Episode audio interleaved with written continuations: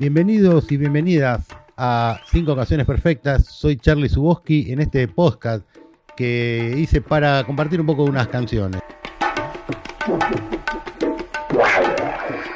Estaba pensando que hablando con amigos, eh, cuánto se sabe de música y cuánta gente hay valiosa que sabe de música y me daba curiosidad conocer algunas de precisiones de, o, canciones de, amigos que hablamos este, habitualmente y lo convoqué a, a Sebastián Garacio, que hablamos casi todos los días de música vía WhatsApp y me dieron ganas de conocer sus cinco canciones perfectas porque, bueno, es un melómano, un tipo que colecciona, que sabe muchísimo y que vive la música con mucha pasión. ¿Qué haces, Seba? ¿Qué tal, Carlos? Bueno, gracias eh, por haberme convocado y sumarme a esto de las cinco canciones perfectas. Vamos a disfrutar un poco de la música, ¿no? Claro, porque yo pensaba el otro día buscando revistas de rock o especializadas, ¿viste?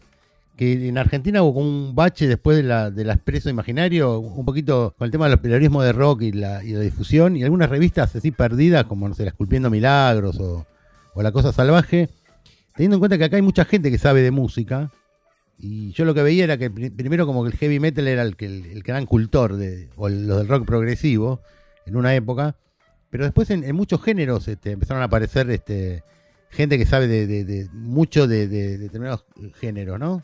Sí, sí, Carlos, eh, concuerdo totalmente con vos. Hay muchísima gente como eh, tapada, velada a, lo que es el, común denominador de las personas, que saben muchísimo de, géneros o, de subgéneros, estilos puntuales, que están totalmente aislados de lo que es el mainstream o por ahí los palos más conocidos como los que vos nombrás, ¿no? Sinfónico progresivo, el, metal, el hard rock, el punk, pero hay, hay muchísimas personas que, que saben muchísimo y, están desaprovechadas. Claro, y por eso era la idea de, compartir las cinco canciones perfectas, ir buscando distintas personas para que. Porque también las, canciones perfectas hablan de uno, más que de la canción. Pero bueno, también es este, interesante ir compartiendo justamente eso, el, momento de la personalidad de uno y, y, las cosas que a uno le generan, y lo movilizan y bueno, y compartir eso en, un punto. Por eso te convocaba a que me cuentes un poco, bueno, a ver que, cuáles eran tus canciones perfectas, que hablemos de la primera que elegiste. Bueno, en primer lugar elegí a los, a los Samlobs, una canción que adoro, Melt, que bueno, los Samlobs eh, son una banda oriunda de, Australia, de Perth. El líder de ellos es eh, Don Mariani, un tipo muy, muy ecléctico y que ha pasado por muchísimas formaciones. Él venía de los Stems, y acá hace un, power pop eh, muy dulzón, muy cancionero.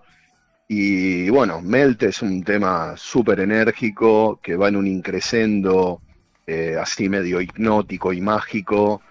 Que la canción, viste, se, apodera de todo. Eh, viste, Mariani es un tipo como súper dulce, pero al mismo tiempo tiene, tiene un power buenísimo.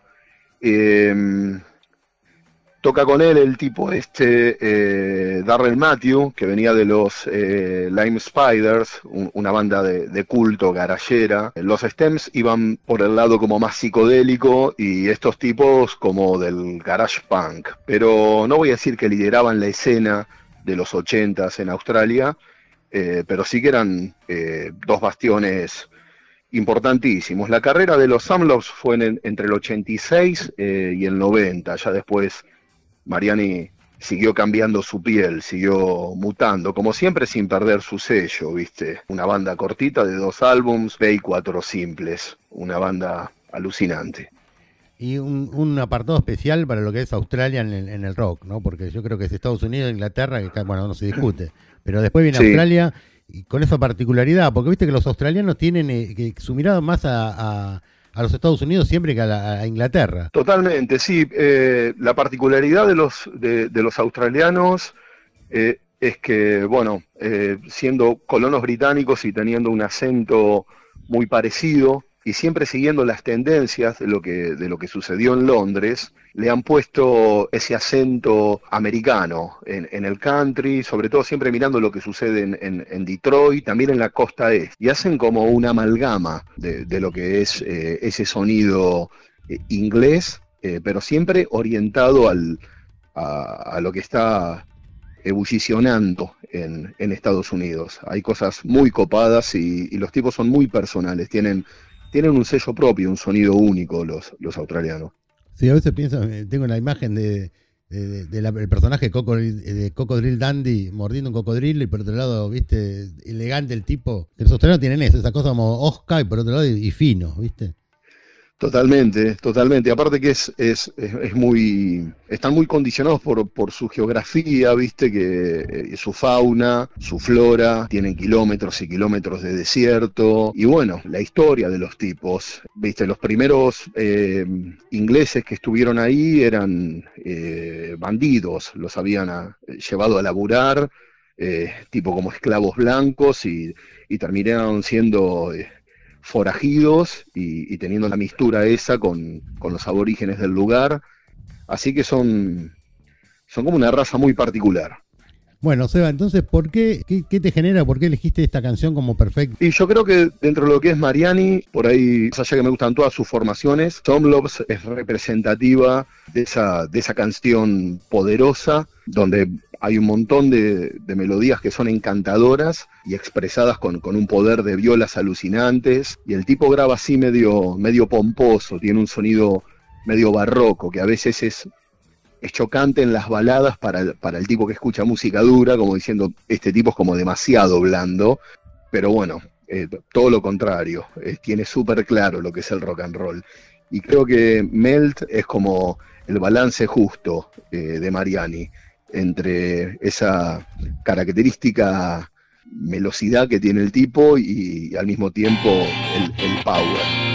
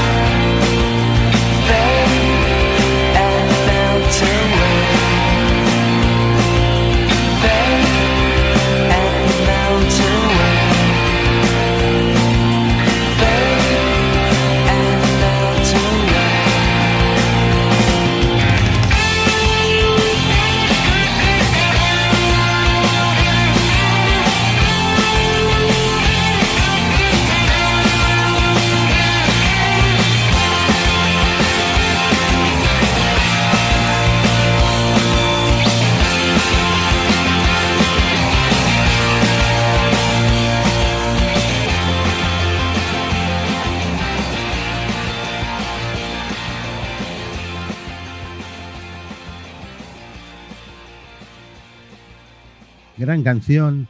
Seba, me encantó. Recordemos el nombre y la banda. ¿Y cómo la conociste a la banda esta?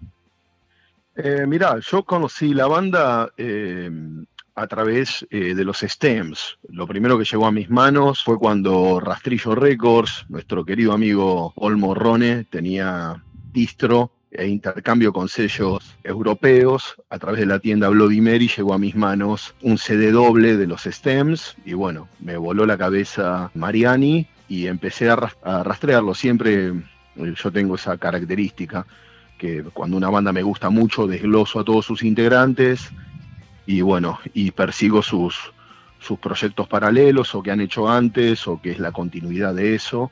Y, me encontré con que Mariani a continuación de Stems había, había hecho esto, los Sunblows. Buenísima la banda para anotar, la verdad. A mí me encantó la canción, no la conocía la canción, no conocía la banda. Había escuchado hablar de Mariani, pero la verdad que no lo tenía mucho en, radar, por lo cual esa cosa de compartir música, viste, que es tan...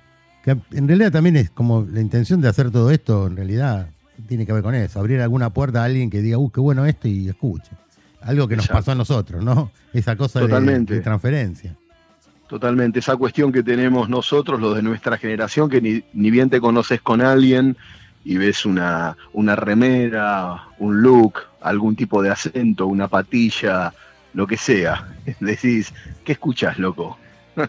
porque querés, eh, lo conoces a través de lo que escuchas, ¿no? Es como tu carta de presentación. Sí, re loco. A mí me pasó una vez en estar en un verano en, un, hotel así, de tipo de sindicato de seguro y miro así y veo un pibe con una remera de, los Smiths, ¿viste? Inmediatamente pegamos onda. Era así. Es así, es así. A mí me pasa hasta con gente más grande, ¿viste? Eh, yo me acuerdo que eh, laburaba para una colonia de vacaciones en los 90 y el, el chabón que nos llevaba en el, bondi tenía unas super patillas y yo digo, este escucha rock and roll, viste, más allá que era un tipo mucho más grande que yo, y así era, el tipo era rockero. Pero bueno, enseguida, viste, me acerqué, llamaba a Héctor, le digo, Héctor, ¿qué escuchas? Es así, es, como característico nuestro esto, ¿no? Sí, sí. Eh, Seba, bueno, ¿qué otra canción elegiste de tus canciones de las cinco perfectas? Bien, bueno, voy a continuar con una canción de eh, Beef One Poe, que es la banda de Alan McGee, un genio de lo que es el, el, neo mod en crossover con, el pop, tipo de Londres, una banda que estuvo entre el 83 y el 91. El, nombre de la banda viene eh, de, la mítica banda Creation, que tenía un tema que se llamaba Beef Van ¿no? De, de los 60. El tema se llama Someone Stole My Wheels. Es un tema alucinante, con un sonido así garage, de pop psicodélico y bueno, muy hondero y, carismático. También una banda muy, muy prolífera, pero con, un tiempo corto, ¿no? Duró unos pocos años y bueno, y Magui siguió su ruta. Es un sonido netamente británico y con una, con una personalidad única. Tiene así como, como un aura medio tubular. Eh, a mí, desde que lo descubrí, me encanta cómo están grabadas las, las baterías, los filtros que tienen las voces, el sonido de las guitarras. Tiene muchos elementos 60s, pero como, como vueltos a revisar, con, con una ondita así medio Manchester también. O sea que podemos decir que eh, este tipo de bandas tiene alguna diferencia eh, importante con los que las, clásicas bandas de, de Modern Revival, digamos. Exacto, sí, porque hay un costado más refinado, si bien hay un rescate de toda esa escena y, un, revival de la pilchita, de, la onda en sí, y surgen en lo que es el, coletazo tardío de, la escena neomod, pero se diferencian, se diferencian totalmente. Bueno, vamos a escuchar entonces esta, esta canción de las cinco canciones perfectas que eligió Seba Garacio, contame, ¿y por qué te parece, qué, es lo que te, más te atrajo de, esta canción? ¿Fue así como amor a primera vista? ¿Viste que hay canciones que las escuchás sí. y quedan para, clavadas para siempre? Sí, sí, eh, me atrajo que tiene como una mística la canción y está grabada extrañamente comprimida y suena como alejada y como un vacío, ¿viste? Eh, es una canción que tiene un tratamiento de grabación muy extraño, o por lo menos eh, me pegó así a mí en el momento que, que la conocí. Tal vez uno después escucha muchas cosas que se parecen a eso, ¿viste? Pero la primera escucha de ese tipo de canciones que te enamoran generan una marca, una marca que no se va más y vos quedás siempre atado a ese tema, ¿no? Y es poner el disco e ir a esa canción. Y a veces hasta dejas de lado otras canciones que también hacen al, paisaje sonoro y están a la altura o son más lindas, pero bueno, son las canciones que a vos te llegaron y como bien decís vos, ¿viste? Empezás a gestar un romance que a veces dura toda, toda tu vida ese romance con esa canción. Y te digo más, a veces pasa con las canciones que, que vos no, sin entender el idioma, a lo mejor no las entendés muy bien, te encanta la canción y un día agarrás, ves la traducción y decís, fla, flasheás con la letra que, que tiene que ver con vos. Me ha pasado mil veces eso. Totalmente, totalmente. Es así. Bueno, vamos a escucharla entonces.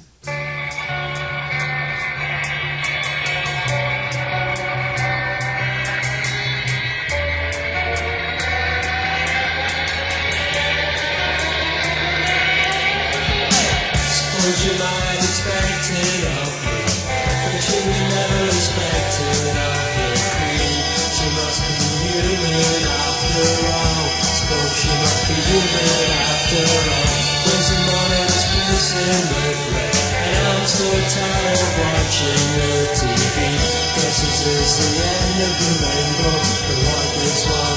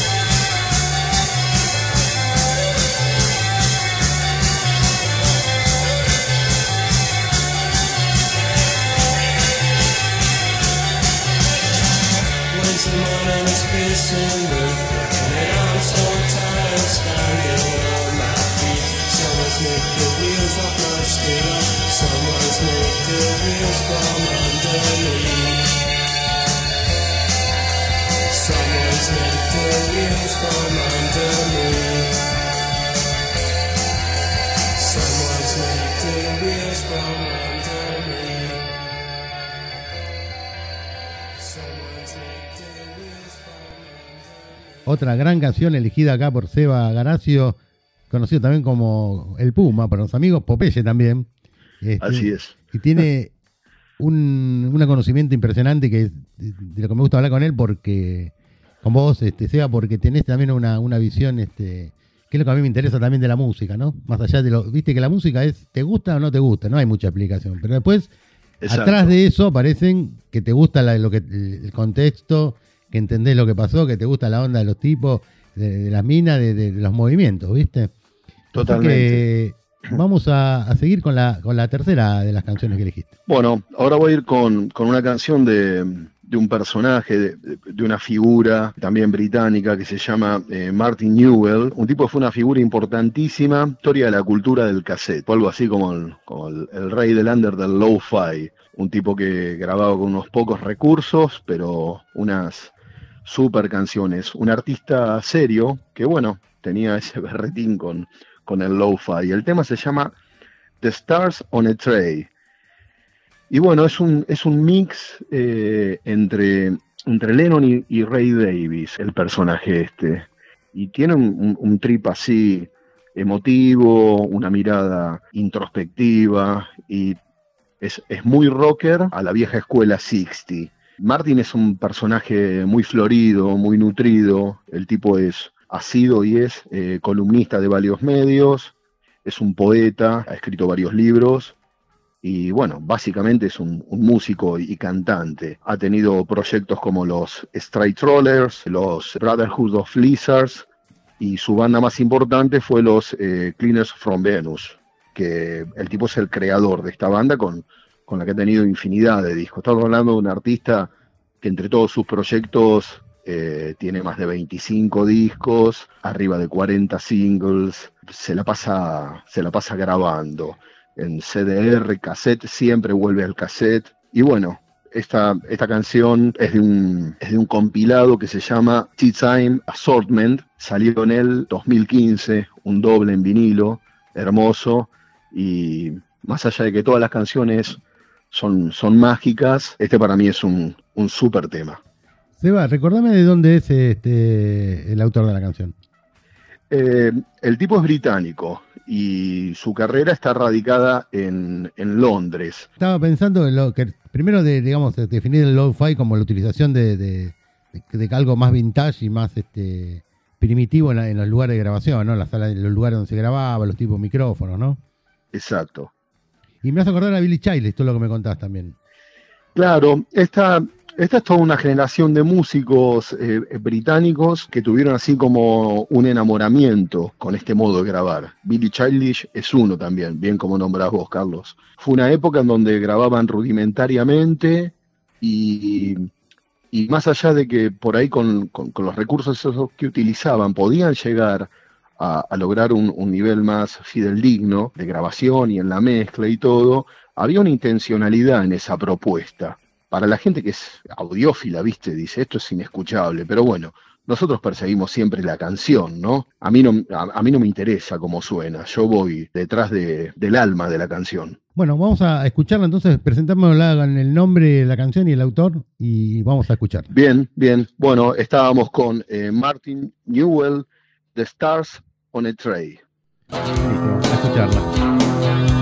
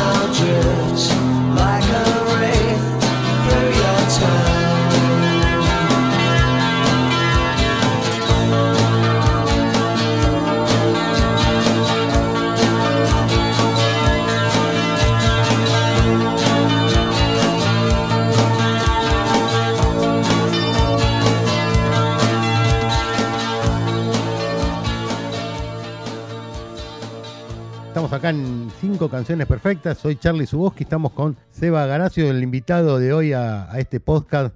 Eh, lo pueden escuchar acá en Spotify o en Evox. Y seguimos entonces con la. Bien, Carlos, ahora elegí a Phil Seymour, un, un batero que supo tocar con, con Dwight Twiley en la Dwight Twiley Band, en los Six, en Oyster, en los Textones. Estamos hablando de un músico de Oklahoma. Y bueno, en el, en el disco que el tipo graba y presenta en el año 82, que se llama Phil Seymour 2, hace un tema de Tom Petty, que tenían una gran amistad junto con Dwight Twiley. Y, y bueno, le, le regala una canción Tom Petty. Está grabada por, por él acá y se llama Surrender. Es, es un tema mágico, así con, con un espíritu teenager, una polenta hermoso y es una picardía que haya estado tanto tiempo detrás de la batería, Phil Seymour, teniendo una voz súper carismática y, y dramática, muy, muy New Waver. Eh, la verdad que eh, para mí es un, un cantante hermoso, Phil. Y decime, ¿cómo lo. Me da curiosidad el- la genealogía de cuando uno encuentra algo. Por eso a lo mejor te pregunto cada tanto de cómo Sí, lo. lo- Eh, lo descubrí a través de, de Dwight Twiley Band, que una vuelta mirando ISAT en la trasnoche, viste que daban ciclos de películas Sander y demás, y cada tanto hacían como, como un corte, un break, y mandaban un video. No me acuerdo en qué ciclo de cine era ni de quién era, y pasaron un tema de, de- de la Dwight Twiley Band. Así que como siempre, agarré virome, cuaderno, anoté y me lo puse a rastrear. Y bueno, cuando encontré eh, un disco de, de Dwight Band, lo compré y mm, terminé comprando todos los que encontré. Y cuando eh, desmenucé, eh, entré con, con Phil Seymour y me compré sus sus primeros dos discos. Que el, el primer disco es, un, es una bomba tras otra de hits.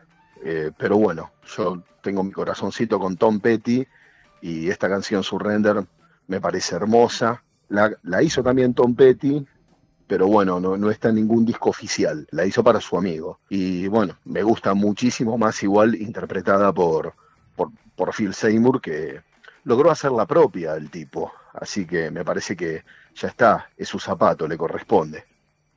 Bueno, vamos a escuchar entonces esta acción de las cinco canciones perfectas de Sebastián Garacio, alias El Boom. Thank you.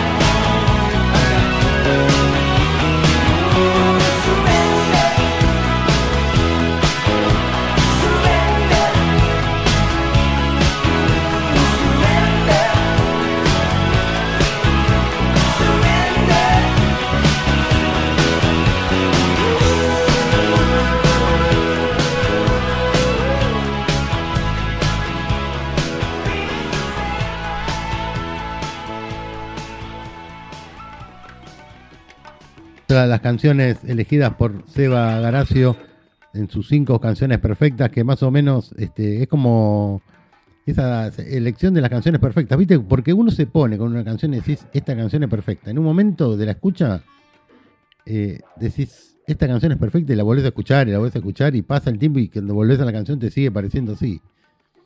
Totalmente. Así es. Bueno, vamos con la, con la última, con la última canción. A ver, Dale. ¿qué trajiste? Bueno, La última canción es Now, del disco, del primer disco de, los Plimsouls de 1981, donde está el, genio de Peter Case y, bueno, en la viola está Eddie Muñoz, otro crack. La banda es de Paramount, California. Eh, se formaron en, en 1978, tuvieron un puñado de singles y después vinieron eh, dos discos que fueron una bomba. El primero este, en, en 1981. Y bueno, Now tiene, tiene una onda, un aura que, que para mí es única. Es como que súper levanta esas, esas canciones que van en un increscendo, no terminan de, de- levantar y cuando viene el, el estribillo explotan. Yo creo que es eh, un, súper himno.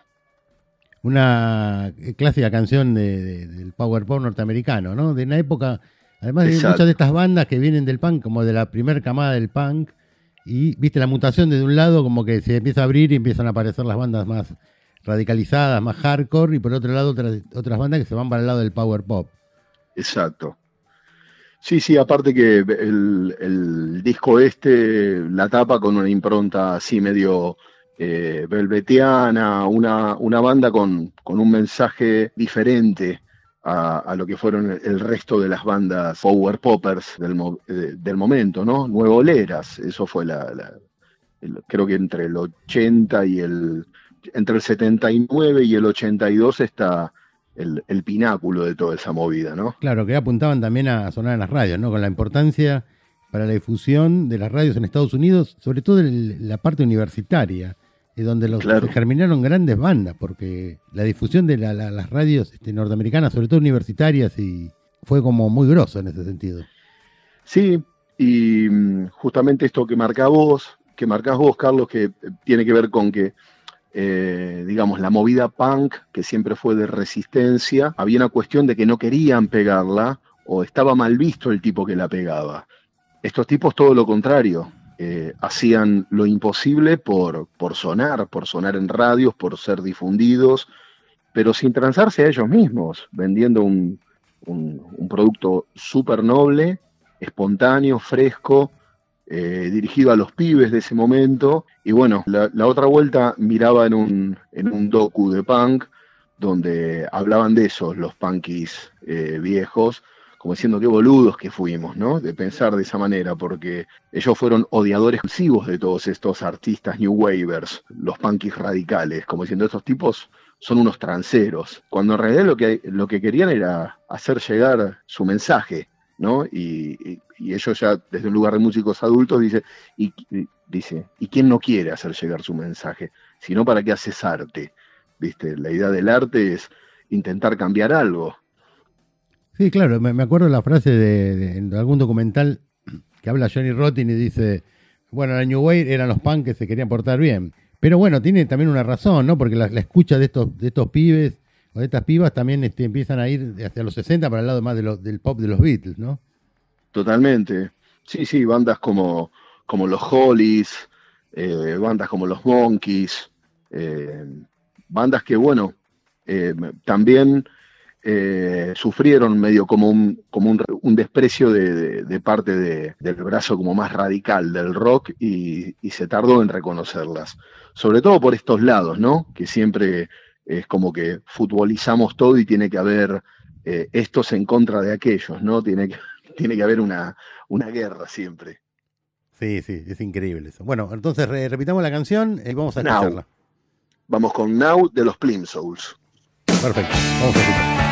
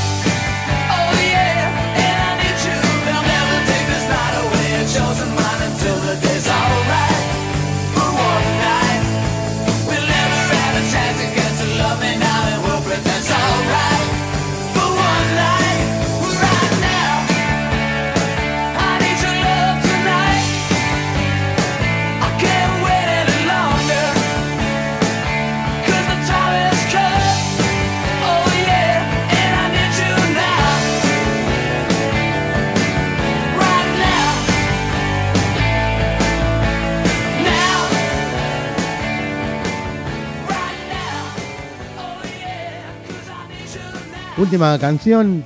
Qué linda canción esta. Esta la, la conocía. eh, los Pilgrims son un clásico del, del power pop. Yo sé que los conocí por, por, no sé, buscando como los Ramones. Terminó que terminé cayendo en la tapa de, ese, de un disco de eso, de un cassette. Me acuerdo que había alguien que tenía en el parque y me lo llevó, me lo llevé pensando que eran ramoneros, ¿viste? Y me encontré Sí. con eso, con esa cosa power pop y, y que ese momento me gustó, pero la valoricé mucho más, más este tiempo después Claro. cuando lo, lo- porque estos tipos están en, cuando compilado parece que power pop están. Exacto, exacto. Bueno, pero eh, a mí también me pasó eso, Carlos, ¿eh? que yo en, en, el tiempo que estos, que estos pibes estaban sonando y, y que los conocí, eh, los pasé por alto por estar escuchando, eh, por la edad también, música como más dura y, y bueno, lo- los valoricé más tarde y ahora me encantan. Bueno, Seba, te agradezco un montón esta elección de haber estado acá en cinco canciones perfectas, compartiendo conmigo este rato, charlando de música, escuchando y tratando, bueno, como te decía, de, compartir un poco lo que uno de tanto y lo va, y lo va repartiendo y va con esa, esas ganas de, decir, bueno, que alguien este, le llegue y, y se, le, se le abra la puerta para escuchar algo nuevo. Que es, es como devolverle a la vida lo que nos dio, no sé cómo. Es, viste, tanto que te. Yo siempre me acuerdo de los, los pibes, viste, en, en otra época también, no, no me quiero hacer el, el- este, lamento de viejo, pero viste que en, en- en nuestra generación, este, que tenemos 50 años más o menos, los pibes más grandes venían, te traían un disco y te decían, mira, mira, esto está buenísimo, y vos te ibas corriendo a escucharlo. Y, Obvio. y eso se tra- era como una transferencia oral, ¿no? Te iban diciendo, mira, y te grabas el cassette y bueno, y esas cosas. Sí, a mí me pasa también que cada tanto, viste, doy con algún reportaje, alguna entrevista de gente de, de la vieja escuela, músicos, y, y los tipos por ahí se, se acuerdan de algún eh, amigo puntual o de algún conocido, eh, o alguien que eh, simplemente alternaron un par de horas, pero le recuerdan toda su vida porque dicen, no, esa persona a mí me hizo escuchar, no sé, X banda y, y ya está, ¿viste? Es Bueno. como que eh, cumplió, ¿no? Cumplió con el Es objetivo. verdad. Yo siempre me encuentro con un amigo que se llama Horacio y siempre le digo, vos me, vos me hiciste escuchar Vasco en la puerta de. Me dijiste que escuche Vasco en la puerta de un recital de mano negra. o sea, Claro, mira que se acuerda uno. Bueno, te agradezco un montón y bueno, soy a todos los que siguen estos podcasts, está el mail ahí abajo, la, el playlist también, por si quieren escuchar los temas solos, pueden hacerlo. Yo le- les voy a agregar el playlist en la descripción. Reencontraremos, Eva, seguramente te invitaré en otro, en otro momento porque es una linda charla de música, incluso compartirlo con algunos otros, amigos o amigas que estén eh, por ahí para, para hablar de música, porque ya te digo, me, me gusta mucho eh, la, la visión de, de alguna gente que no, no es especialista, digamos que no se dedica a la divulgación, al periodismo de rock que, bastante cuestionado a esta altura, me parece, medio, se ha vuelto medio pobre, como el periodismo general, pero bueno, y, y hay un montón de gente que, de gente que vas encontrando y va, y va con su, con mucho saber y mucha, mucha cultura de, de- de lo que es la música. Así que bueno, te agradezco un montón y nosotros nos encontramos en el próximo capítulo de cinco canciones perfectas.